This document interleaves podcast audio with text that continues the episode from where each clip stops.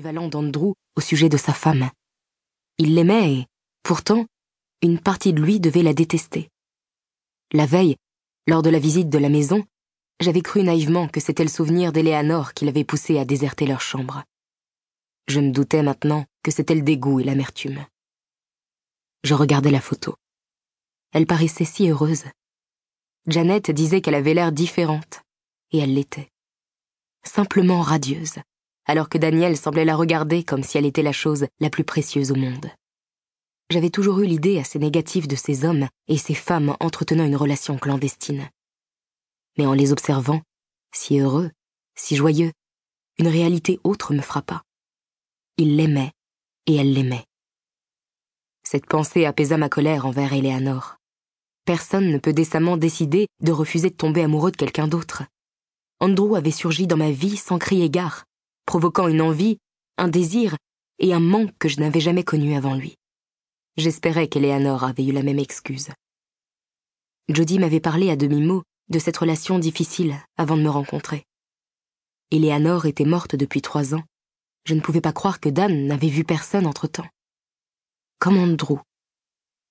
Je parcourais mes souvenirs à la recherche d'un élément du passé de Dan.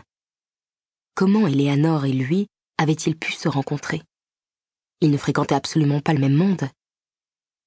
Je le connais, lui, et les types dans son genre. J'arpentais la pièce, agitant la photo entre mes mains, perturbé par la découverte de l'identité de l'amant d'Eleanor. Même si au départ j'avais mené mes recherches, j'avais toujours envisagé un visage anonyme, un homme sans charme qui m'aurait permis de cataloguer Eleanor comme peste ou ingrate. Comme disait Janet, tout n'était pas blanc ou noir. Et le seul élément qui me revenait sans cesse, c'était le silence de Daniel. Pourquoi avoir entretenu le mystère sur ce passé? Pourquoi ne pas m'avoir dit qu'il avait côtoyé Andrew, même de façon indirecte? Cette rage, cette jalousie, personne ne cache son passé sans avoir une bonne raison. L'idée qu'il s'était rapproché de moi dans un but désintéressé était improbable.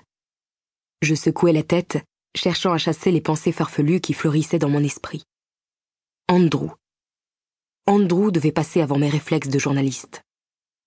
Je replaçais la photo dans le livre, espérant que le secret resterait intact pour lui. Le rendre heureux, c'était aussi le préserver. La porte s'ouvrit alors que je remettais le livre sur son étagère. Andrew passa la tête par l'entrebâillement et me proposa d'aller dîner. Je décidai de ranger ce que je venais d'apprendre dans un coin de ma tête et de le garder pour moi. Je plaquai un sourire sincère sur mes lèvres et pris la main qu'il me tendit. Le lendemain matin, c'est le bruit de la douche qui me sortit du sommeil. Il était à peine sept heures, et Andrew apparut quelques instants plus tard, cheveux humides et sourire rayonnant, vêtu d'un simple boxer. Tu peux rester au lit, lança-t-il en s'asseyant dessus. Non, je crois plutôt que je vais aller courir sur la plage. Pas seule, Kathleen. Veux-tu te joindre à moi? Ce n'est pas l'envie qui me manque, mais j'ai une réunion avec une de mes équipes éditoriales dans vingt minutes. Donc ce sera seul, conclus-je. Hors de question. Andrew, je ne vais pas rester cloîtré ici en attendant de pouvoir te voir avant mon départ. Il fronça les sourcils, et soudain la panique me submergea. Je me redressai et calai le drap contre ma poitrine? Je vais bien te voir aujourd'hui, l'interrogeai-je incertaine. Dans l'après-midi, me rassura-t-il. Je t'accompagnerai à l'aéroport. Je ne veux pas que tu te sentes cloîtré ici, soupira-t-il. Ce n'est pas ce que j'ai voulu dire. Une fois encore, tu es excessif. C'est de la prudence, Kathleen. Uniquement de la prudence. Il m'embrassa sur les lèvres alors que je boudais. Je n'aimais pas la tournure que prenait notre relation.